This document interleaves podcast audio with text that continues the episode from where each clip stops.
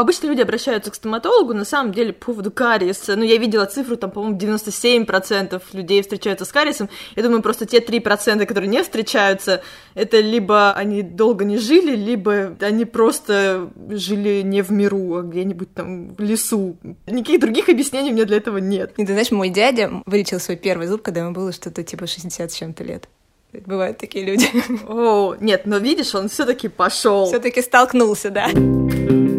Всем привет, это медицинский подкаст «Медуза» на Мочи Манту. Здесь мы рассказываем о нашей боли, боли медицинских журналистов, о боли врачей и боли пациентов.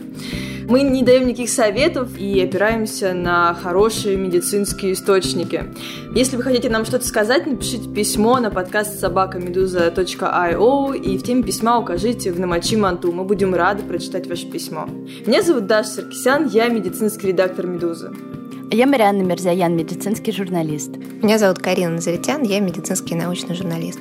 Спасибо нашим друзьям из медиа о здоровье и здоровом образе жизни Купру. Проект стал нашим генеральным спонсором во всем первом сезоне. Что такое Купру? Максимально коротко. Это команда медицинских и научных журналистов, которые очень просто и понятно пишут о медицине, вопросах здоровья и развенчивают всякие популярные мифы. Ну, например, сколько фруктов и овощей есть в день, чтобы соблюдать принципы здорового питания, что не так с БАДами, которые в аптеках так любят предлагать покупателям по любому поводу. На сайте Купрума и его страницах социальных сетях новые публикации появляются каждый день. А раз в две недели выходит медицинский подкаст Купрума под названием «Без шапки». О нем немного позже. Сегодня мы поговорим о том, как правильно ухаживать за зубами. А еще о том, как выбрать стоматолога, не бояться к нему идти, о том, откуда берется кариес, как отбеливать зубы и что делать с зубами мудрости. Для начала предлагаю поговорить о том, э, как обходиться без сверлений, удалений, чудесных визитов часто к стоматологу как можно дольше. Ну и речь, конечно, как всегда, пойдет не о каких-то магических БАДах, э, супер пилюлях, растворах для полоскания с каким-то уникальным составом, а о банальной гигиене. По идее, все об этом, конечно, знают с детства. А если вдруг у вас остаются вопросы, то самое время все про это узнать и дальше действовать правильно. Ну вот, например, как правильно чистить зубы. Это же не просто повозил щеткой из стороны в сторону 20 секунд и пошел. Ciao. Существует множество техник, э, но вот судя по рекомендациям стоматологических сообществ, э, предпочтительнее все-таки щетку ставить под углом 45 градусов. Тогда у нее будет больше размах. И чистить круговыми движениями. Да, тут, мне кажется, есть какой-то глобальный спор, как чистить круговыми движениями, да, или угу. только вверх-вниз, да, или вообще горизонтальными движениями. Но вот большая часть стоматологических сообществ рекомендует делать это все-таки круговыми движениями а потом уже смахивать налет щеткой вниз или вверх. Э, ну, это в зависимости от того, какой э, ряд зубов вы чистите, верхний или нижний. Слушай, мне кажется, тут лучше сразу отослать на YouTube, потому что, конечно, когда мы это описываем, это звучит что, как, где? Да, я вообще тоже не понимаю, как это должно выглядеть. YouTube. Ссылочка будет, я думаю, в описании этого подкаста. Добавим, добавим. Да, это называется модифицированная техника Басса, если я не ошибаюсь. Да. Чистить зубы нужно не меньше двух минут. Надеюсь, это все знают. А чтобы провести это время как-то приятнее, что ли, можно воспользоваться классным приложением Brush DJ. Оно будет ставить вам вашу любимую музыку ровно на две минуты. А потом еще и аплодируют. Да, это самое приятное. Какой ты молодец. Чистить зубы нужно утром и вечером. Ну, вечером понятно, поужинали перед сном, почистили зубы. А вот что делать утром? Некоторые люди чистят зубы после завтрака. Часть людей делает это только до еды. Но вот на самом деле, как правильно, никто точно не знает. И Британская национальная служба здравоохранения предлагает вам самим выбирать. Какой щеткой чистить зубы? Только не с жесткой щетиной. Такой щеткой проще повредить десны и эмаль. И по той же причине, когда вы чистите зубы, не надо это делать со стервенением.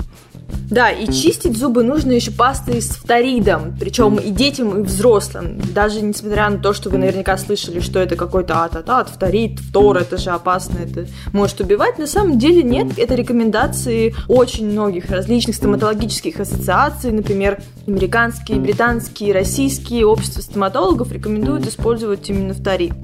Зачем он вообще нужен в пасте? Дело в том, что когда вы используете такую пасту, фторид у вас оказывается во рту, и вообще правильно, конечно, э, не полоскать рот так, чтобы вообще все вымыть после того, как вы чистите зубы, а просто сплюнуть лишнее, вот как делают в американских фильмах. Если вы привыкли полоскать с детства просто рот до полной чистоты и полного извлечения зубной пасты, вы наверняка удивлялись, как-то в американских фильмах просто сплевывают и идут дальше. На самом деле они все делали правильно.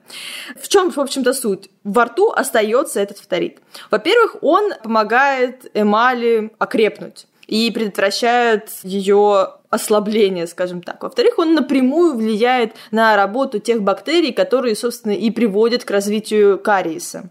Проблема в том, что в России, да, вы там часто можете увидеть такую рекламу, и вообще на тюбиках написано, да, с гордостью просто, без фтора или без фторина. Ну и вообще сложно найти, на самом деле. Если задаться целью, то понимаешь, что не так просто найти пасту Да, нужно искать, рыться мелким шрифтом, смотреть, где там чего написано.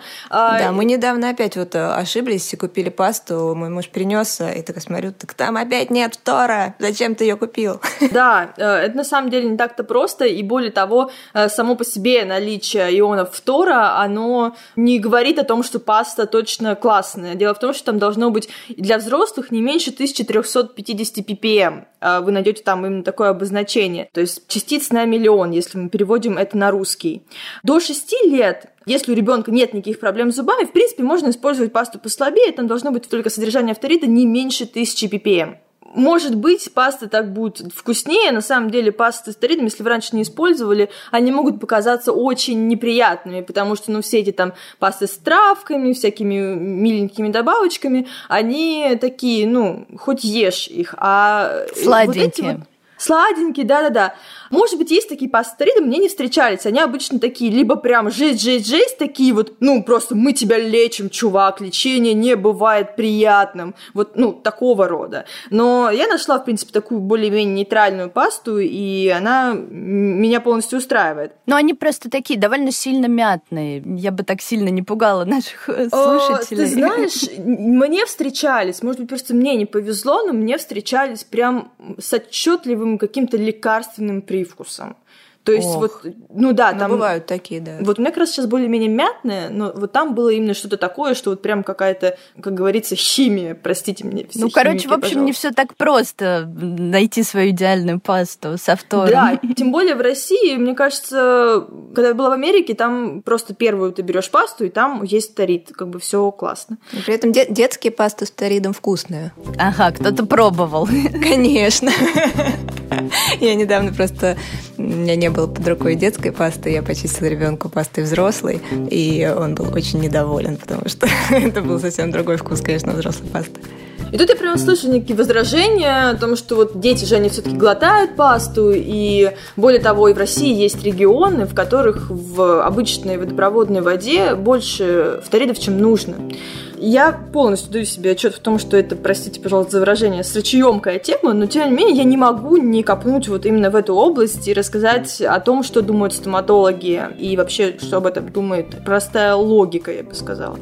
Проблема в том, действительно, что если ребенок до 8 лет употребляет э, слишком много фторида с водой, ну или там с продуктами, да, то это может привести к флюорозу. Флюороз это такое состояние, его даже заболеванием не называют, при котором котором зубы, когда они формируются, постоянные зубы, у них происходят некие изменения в эмали. Часто это ну, такие небольшие белые пятна, которые, в принципе, даже невооруженным глазом, непрофессиональным глазом не определишь. Гораздо реже бывает, что если там прям совсем кошмар и был прям сильный избыток, то бывает так, что там прям коричневые пятна, это, конечно, ну, не эстетично.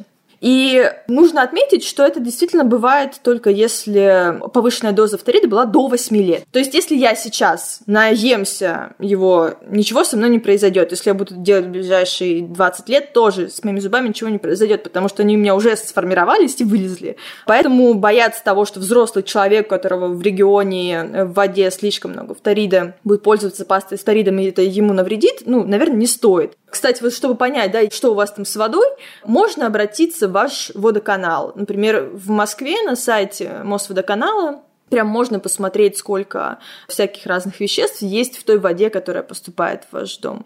Ну, вообще, например, я отправляла запрос в Мосводоканал, они действительно говорят, что они воду не вторируют, и это видно, в общем-то, по тем показателям, которые я обнаружила для своего дома.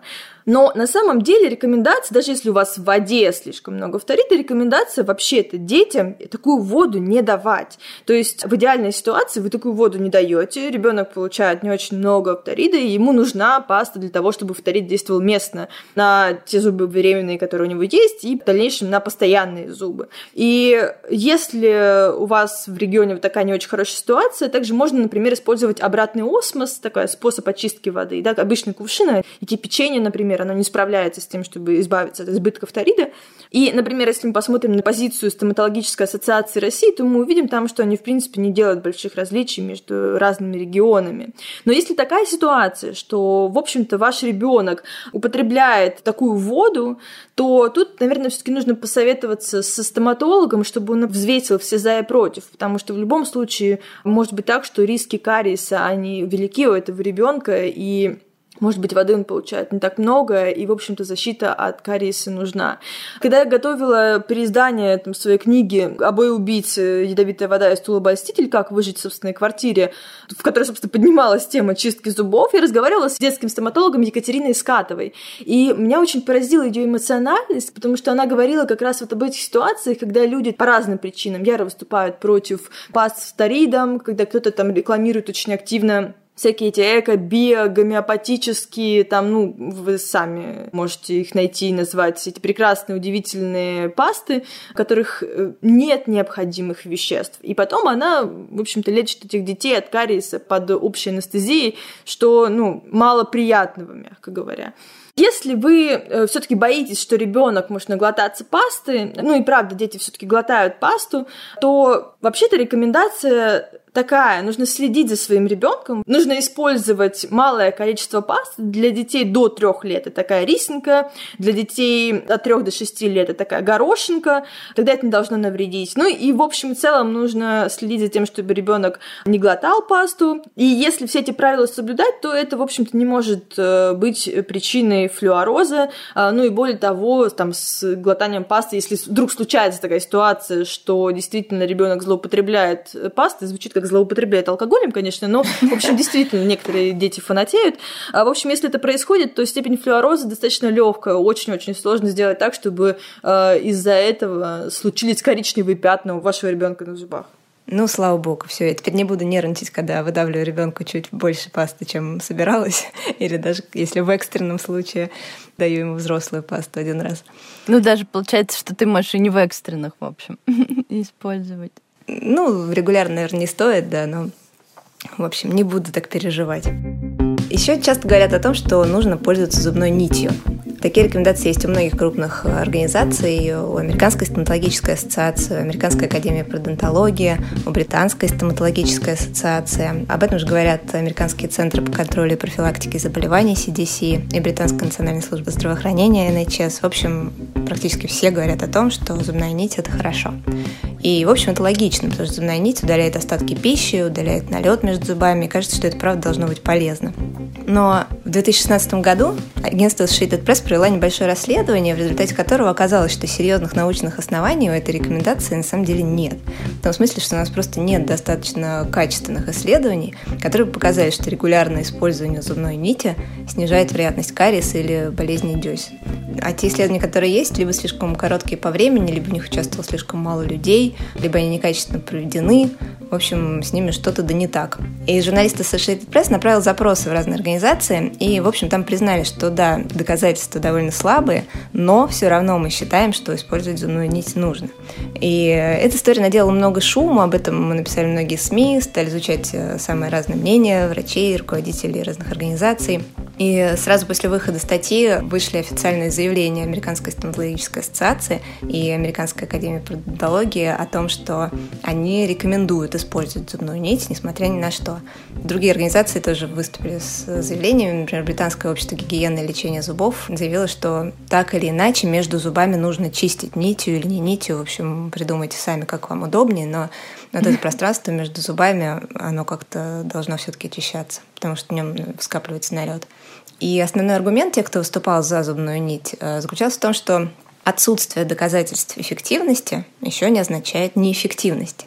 Короче, это такой классический пример ситуации, когда понятно, что ничего не понятно. То есть, с одной стороны, не нужно доказывать, да, что если у вас между зубами застрял кусок мяса, то вы можете его вытащить с помощью зубной нити, и это хорошо, потому что не очень приятно жить с куском мяса между зубами. И налет тоже вытаскивается с помощью зубной нити. Любой человек, кто хотя бы однажды это делал, это видел просто невооруженным глазом. С другой стороны, ну, доказательная медицина такая штука, что в ней стараются по минимуму использовать принцип в теории это должно работать, значит это работает.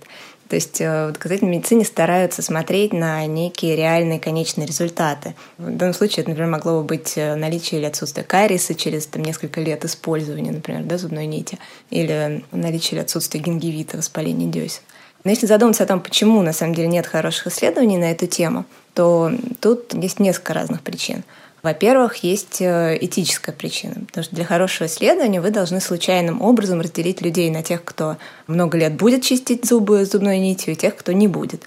Если в итоге окажется, что это на самом деле был очень эффективный способ предотвращения проблем с зубами, то получается, что вы просто обрекли вторую вот группу людей на то, что у них зубы сгниют и испортятся. Слушай, мне кажется, тут еще такая история в том, что вот бывает ситуация, когда мы почти наверняка вот уверены, что это сработает.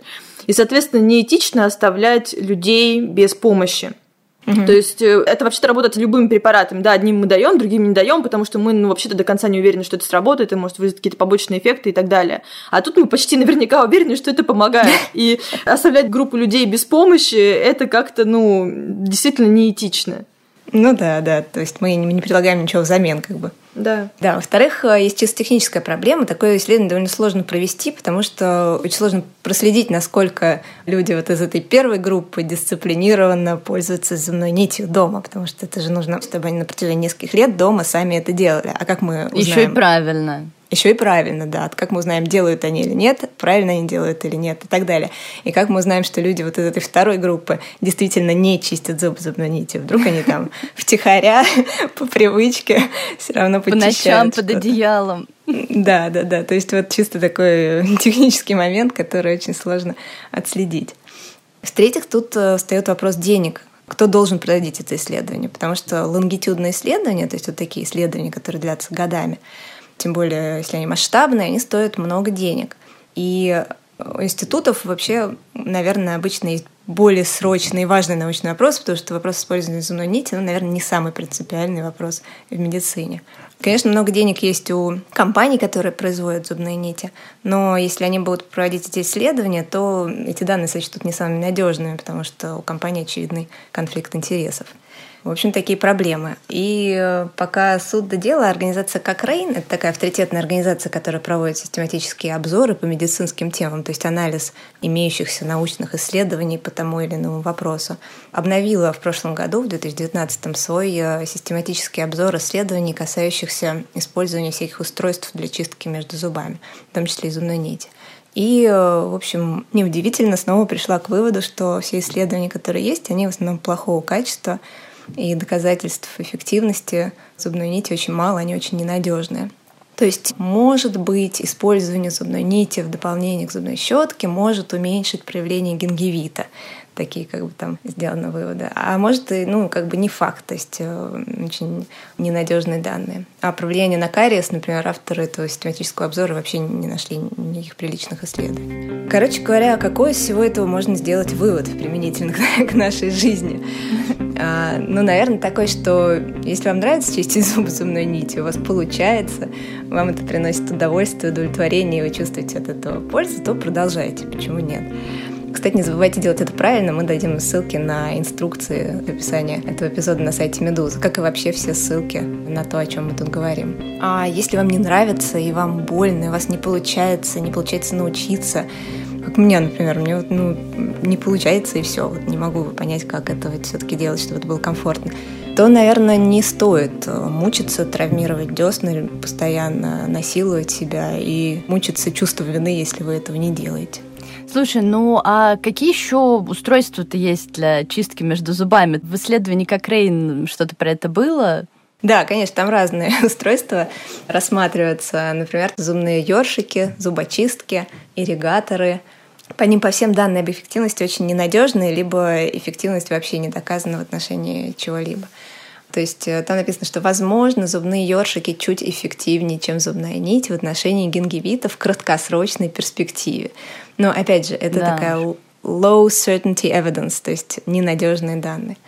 Что касается ирригаторов, это такие электрические устройства, из которых э, под напором брызгает вода, и э, ты этой водой очищаешь зубы то с ними, в общем, примерно такая же ситуация, как с зубной нитью. То есть очень мало качественных исследований и доказательств эффективности. Но стоматологи скорее рекомендуют, но, правда, не все стоматологи, не во всех случаях. Например, на пациентском сайте Американской стоматологической ассоциации написано, что ирригатор — это как бы альтернатива для тех, у кого не получается чистить зубы э, зубной нитью, вот вроде меня. Или, например, у кого брекеты, то есть кто не может зубную нить просунуть между зубами. Или у кого мостовидные зубные протезы. То есть, ну, у кого есть вот психологические или механические препятствия для того, чтобы пользоваться зубной нитью. В то же время на сайте американской клиники Мэйо написано, что ирригаторы все-таки не могут считаться полноценной заменой зубной нити, потому что на самом деле не так хорошо удаляют налет, и тем более не особо удаляют налет между зубами, то есть, собственно, то, на что прежде всего и нацелена зубная нить. Хотя все равно они удаляют частички пищи и, возможно, помогают справиться с болезнями десен. В общем, короче, тут опять как-то не очень все понятно. Да. А, есть еще ополаскиватели для рта. И э, тут надо сказать сразу, что они бывают двух типов — косметические и терапевтические. И э, косметические могут, например, замаскировать запах изо рта, но на причину проблем они не влияют, поэтому о них, наверное, не имеет особого смысла говорить.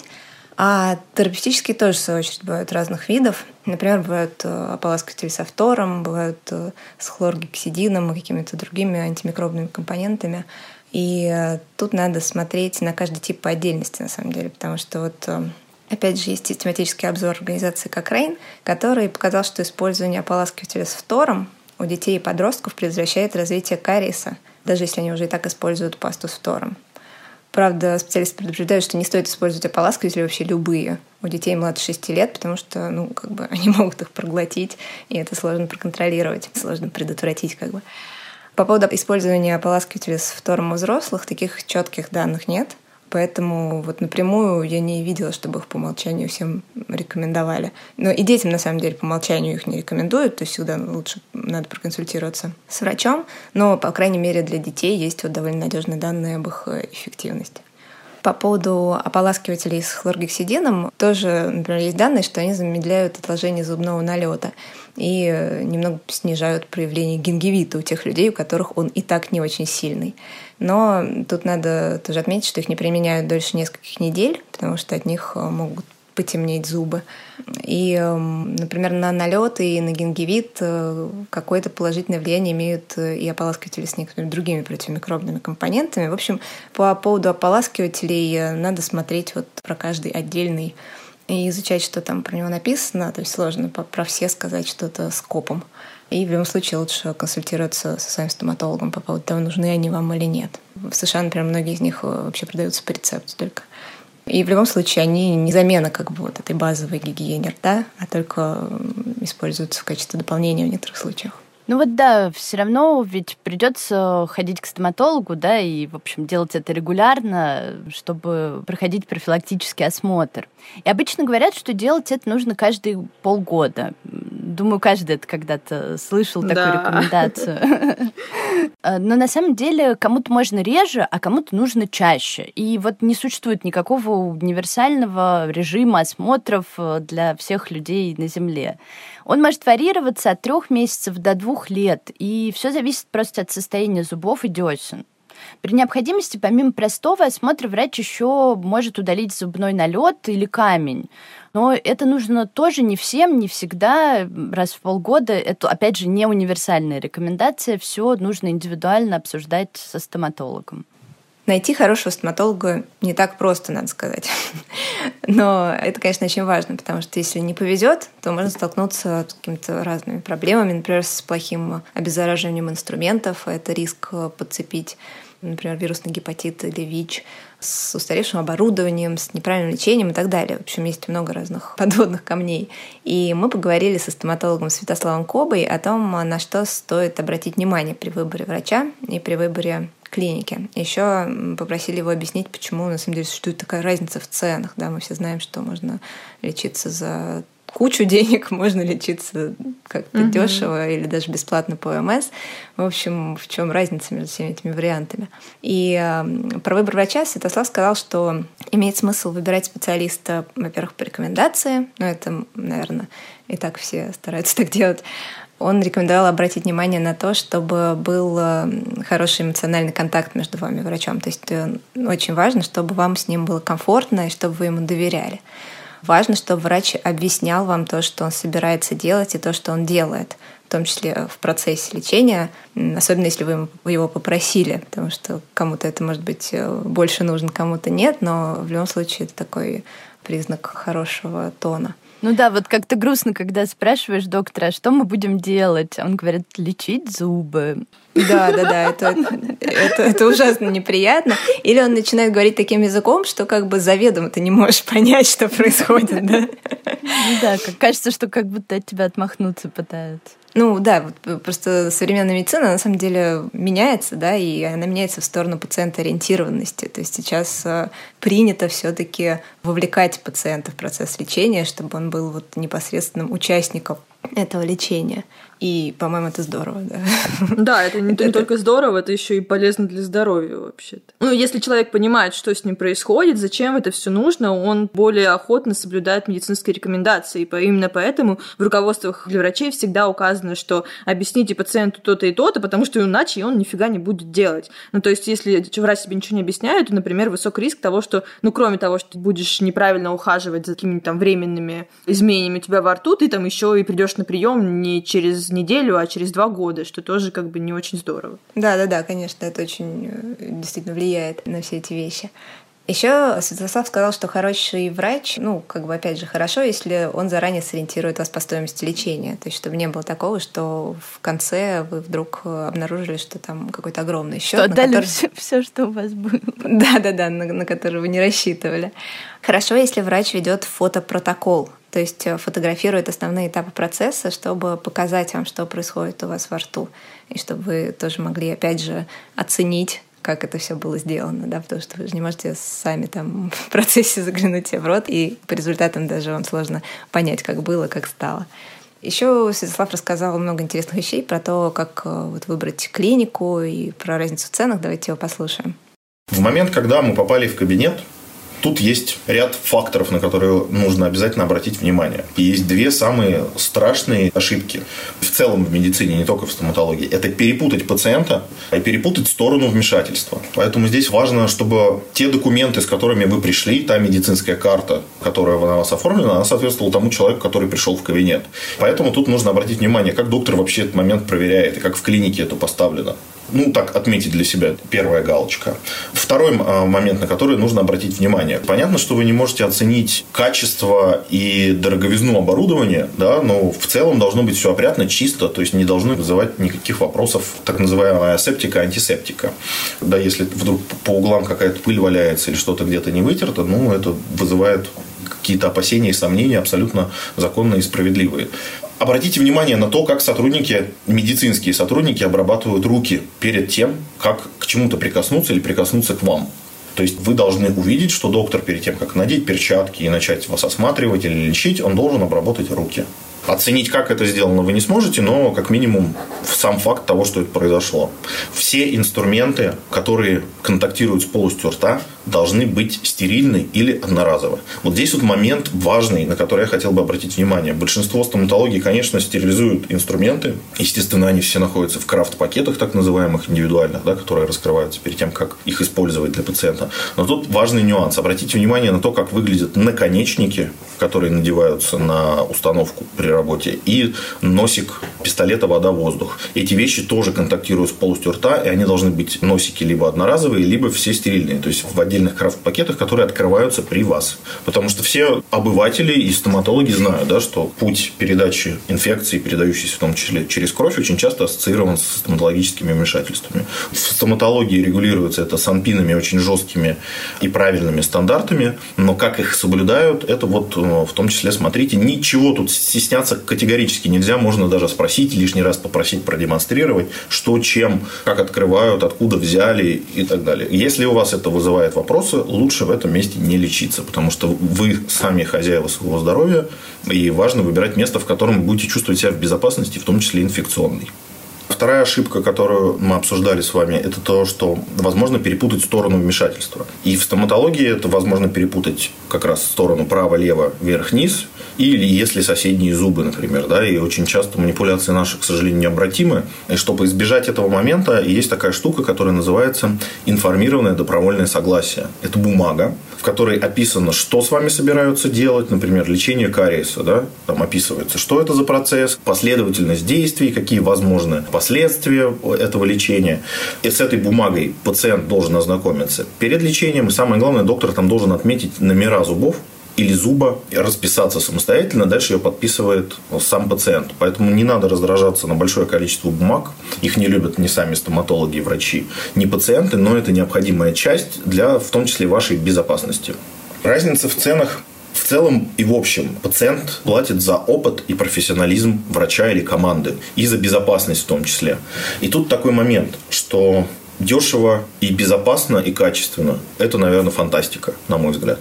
Разница в стоимости связана с тем, что клиники или врачи, которые постоянно развиваются, да, обучаются, ездят на международные конгрессы, осваивают новые методики, материалы или оборудование, они затрачивают колоссальные ресурсы, что временные, что финансовые, на то, чтобы быть, скажем так, на пике современной медицины. Стоматология не может быть дешевой и одновременно при этом качественной и безопасной. Понятно, что есть скажем, недорогие, я заведомо избегаю слова дешевое. Дешевое в медицине, мне кажется, вообще невозможно. Да? Потому что ну, дешевое здоровье – это оксюмарон.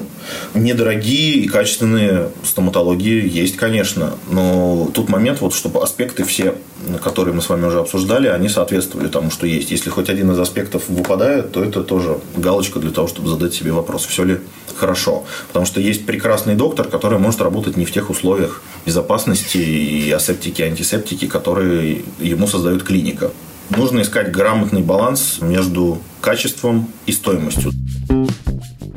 Если вы нашли классного стоматолога, но вам все равно страшно, то есть на самом деле некоторые советы, как с этим бороться. Например, можно прийти в клинику заранее и ознакомиться с обстановкой, чтобы вам э, в следующий раз уже не так э, все это непривычно. Можно предупредить врача о том, что вам страшно, чтобы он э, тоже был в курсе и, может быть, как-то, соответственно, по-другому чуть-чуть себя вел более внимательно к вам. Ну да, это только нужно, наверное, в формулировках не «я боюсь стоматологов», потому что, ну, вам бы, наверное, тоже было неприятно услышать, типа «я боюсь билетеров» или «я боюсь журналистов», да? Нет, мне страшно, мне страшно, что мне будет больно, там, ну, вот как-то так выразить, ну, чтобы наладить контакт все-таки. Да-да-да, чтобы он не обиделся. Да.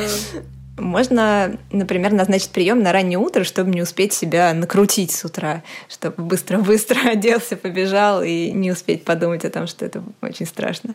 Можно взять с собой на прием друга или подругу, чтобы он вас поддержал. Можно даже взять с собой наушники и слушать во время лечения музыку, если вас это расслабляет и вам это помогает как бы быть более уверенным в себе.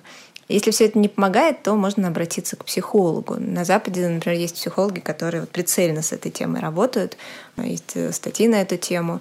Я не знаю, есть ли в России такие психологи, которые вот прям систематически работают с этой темой, но наверняка любой нормальный психолог, который работает с тревогой и беспокойством, э, сможет как-то эту тему с вами тоже проработать.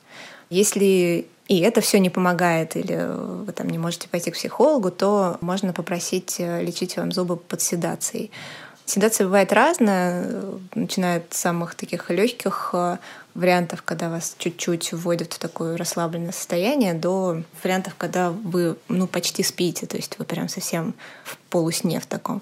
У детей это вообще довольно часто используется, потому что как бы с детьми гораздо еще все сложнее, чем со взрослыми. А сейчас, слава богу, мы живем в 21 веке, когда уже там э, не вырывают зубы страшными железными щипцами, и есть огромное количество способов э, сделать так, чтобы вам было ну, максимально комфортно. Я думаю, что можно даже это слово применить в этом отношении. Мы вернемся совсем скоро, а пока послушайте наших друзей из подкаста «Без шапки». Доброго здоровья! Это Антон Бойко, постоянный ведущий медицинского подкаста «Без шапки», в котором мы рассказываем о качестве жизни простыми словами. И, конечно, говорим с гостями. Это и хорошие врачи, и ответственные пациенты, и ученые, и медицинские журналисты. То есть люди, мнению которых мы доверяем. Сейчас хотим вам быстро рассказать о выпуске, который мы сделали недавно. Это разговор о том, что же такое, в конце концов, доказательная медицина, которую в последнее время не обсуждает только ленивый. И нам все объяснила Роксана Мухарямова, программный директор Первого медицинского канала, 1med.tv. Обязательно послушайте этот выпуск, если хотите раз и навсегда разобраться в вопросе. А еще не забудьте поставить нам лайки, звездочки и поставить комментарии. Ну, конечно, если выпуск вам понравился. А что такое доказательная медицина? Это ножки стула, да, на которой держится вся эта табуретка. Это научные исследования, это клинический опыт врача, который обязательно важен при принятии клинического решения, и ценности пациента. Знаете, можно как э, заместить с собой свидетель Еговы, стучаться в каждый дом и говорить, вы хотите поговорить об evidence-based medicine? Да, но, но здесь, знаете, другой момент. Ты не можешь настаивать на каком-то взгляде, потому что, а, ты, может быть, как минимум сам не прав. Как относиться к традиционной медицине? Я сейчас не говорю там о, ну, каких-то уже совсем вещах, там, знаете, духов призывать, там, что-то там, растирать там порошки себе какие-то, а вот, например, там, ну, банально йога, да, или массаж. Человеку помогло, и его больше это не тревожит. Мне кажется, правильнее в этой ситуации согласиться и порадоваться, что, что так случилось. Если же он спрашивает, что а, было ли это эффективно, было ли это э, доказательно, как говорится, да, есть ли у этого какие-то подтверждения эффективности, надо честно сказать, что нет. Я рекомендую все перепроверять. И у UpToDate, и у CDC, и у других организаций, хоть и на английском, но есть прекрасные странички для пациентов, где ты можешь перепро... ну, даже Google Translate перевести и перепроверить то, что тебе вот тут говорят э, эксперты, блогеры в интернете. Нет глупых вопросов. Лучше их задавать и получать на них ответы. Обычно люди обращаются к стоматологу, на самом деле, по поводу кариеса. Ну, я видела цифру, там, по-моему, 97% людей встречаются с кариесом. Я думаю, просто те 3%, которые не встречаются, либо они долго не жили, либо они просто жили не в миру, а где-нибудь там в лесу. Никаких других объяснений у меня для этого нет. Ты, а, знаешь, ну, мой дядя вылечил свой первый зуб, когда ему было что-то типа 60 с чем-то лет.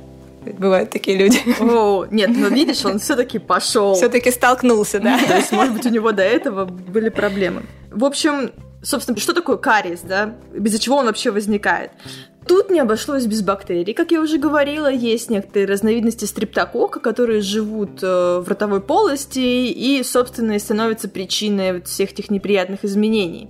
Они передаются от человека к человеку, и обычно, в общем-то, они передаются уже в младенчестве со слюной матери. Э, в общем, в чем история? Бактерия стрептокок встречается с сахарозой. Избежать сахарозу тоже довольно сложно. И в результате питания этой бактерии выделяются различные вещества, из которых разрушается зуб. Сначала разрушается эмаль, а потом уже и все остальное. И благодаря также, опять же, тому, что эти бактерии питаются сахарозой, они могут эффективно приклеиваться к зубу и продолжать свое плохое дело уже непосредственно вот вблизи от зуба, то есть выделять те вещества, которые и разрушают его.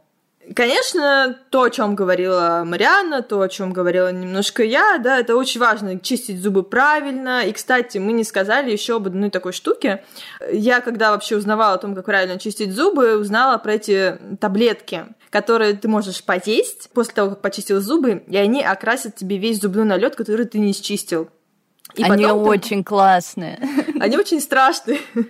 Потому, во-первых, потому что По-моему, это здоровское развлечение, особенно, наверное, с детьми. Понимаешь, почему я сказала страшные? Я, во-первых, увидела, как плохо я чищу зубы. Во-вторых, фиолетовые зубы — это все таки странно, как минимум. Не знаю, ну, может, правда, в первый момент кажется, что, блин, а как потом это все очистить? Но на самом деле да. все просто. Просто еще раз придется после них э, почистить зубы, и все, весь фиолетовый налет э, сразу же пропадет. Угу. Не знаю, как сейчас, но тогда эти таблетки покупала в стоматологии, а потом какие-то находила, по-моему, в интернет-магазинах. Ну, в общем, э, если вы хотите проверить, насколько хорошо вы чистите зубы, да, вы можете воспользоваться этими таблетками. Но, к сожалению, даже если вы очень классно ухаживаете за зубами, бывает так, что ну, все равно вам приходится очень часто, чаще, чем там, хотелось бы посещать стоматолога. На это есть несколько причин. Дело в том, что сам по себе рот, ну, ротовая полость, да, там все классно устроено, что не только ваша регулярная чистка зубов, но и многие другие механизмы, которые же встроены в вас как бы на заводе от производителя, они помогают защищаться от кариеса. И на эти разные механизмы можно влиять по-разному так, чтобы все сломалось. Например, если у вас во рту не очень много слюны, сухой рот, да, такое бывает от разных заболеваний, но вот бывает также и от препаратов. Например, есть около 400 препаратов, которые влияют на производство слюны, и ваш рот становится более сухим, чем в норме вообще-то нужно. И там в этот список входят и антидепрессанты и антигистаминные препараты, которые применяются при аллергии. В общем, конечно, их не нужно отменять, да, естественно, самостоятельно, лучше обсудить это с врачом, но, в общем, причина может быть, например, и в этом. Она может быть, например, в том, что у человека булимия, да, то есть э, если его рвет постоянно, то желудочный сок, он тоже нарушает вообще все, что происходит в ротовой полости, висит баланс, и, собственно, кислота, она влияет тоже на здоровье эмали, на способность ее защищаться, и это тоже может привести к кариесу. Или, например, вы постоянно что-то жуете с сахаром, и действительно это может сильно повлиять на риски развития кариеса.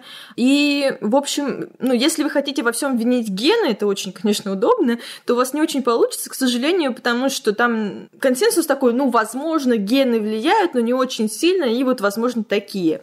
То есть вот от вас слишком много все-таки зависит, да? Эх. Ну да, но иногда действительно, не знаю, вылечить булимию очень сложно, и обвинять человека, у которого булимия в том, что у него кариес, э, ну, контрпродуктивно, скажем так, но в общем ну, да. и целом действительно с этим часто можно пытаться что-то сделать. Ну и вообще, конечно, кариес – это не первая проблема в булимии, я думаю. Самое известное, о чем мы знаем, это бормашина да, в борьбе с кариесом. Но на самом деле существует очень много разных способов. И иногда это даже не какое-то вот такое очень интенсивное вмешательство. Если это просто такой кариес в виде пятна, то там можно воспользоваться такими большими дозами фторидов. Это делается у стоматолога. И все. То есть там нет никаких э, уникальных супер средств, озон, лазер, я не знаю, вот это вот все, как иногда предлагают, фторид его в основном рекомендуют. Но дальше, если уже пошло разрушение, то в зависимости от степени разрушения могут использовать и там бормашину, действительно, могут поставить коронку. И в самом каком-то плохом случае, если все пошло не так, как хотелось бы, или долго, например, не были у стоматолога, то зуб могут удалить. Тогда действительно, может быть, уже не такими страшными, но воспользуются, скорее всего, щипцами. Еще одна популярная причина для визита к стоматологу – это отбеливание. И тут, э, извините, но, кажется, все же есть смысл сказать, что в норме оттенок у зубов бывает очень разный от э, желтоватого до белого. И у большинства, конечно же, нет никаких ослепительно белых зубов, как в рекламе, в фильмах, э, ну вот где почти у каждого такие. И кто-то из этого переживает. Ну вот, например, я в детстве. И я перестала переживать только когда, наверное, раз в пятый услышала от стоматолога, что со мной все в порядке. Но еще цвет зубов э, может меняться.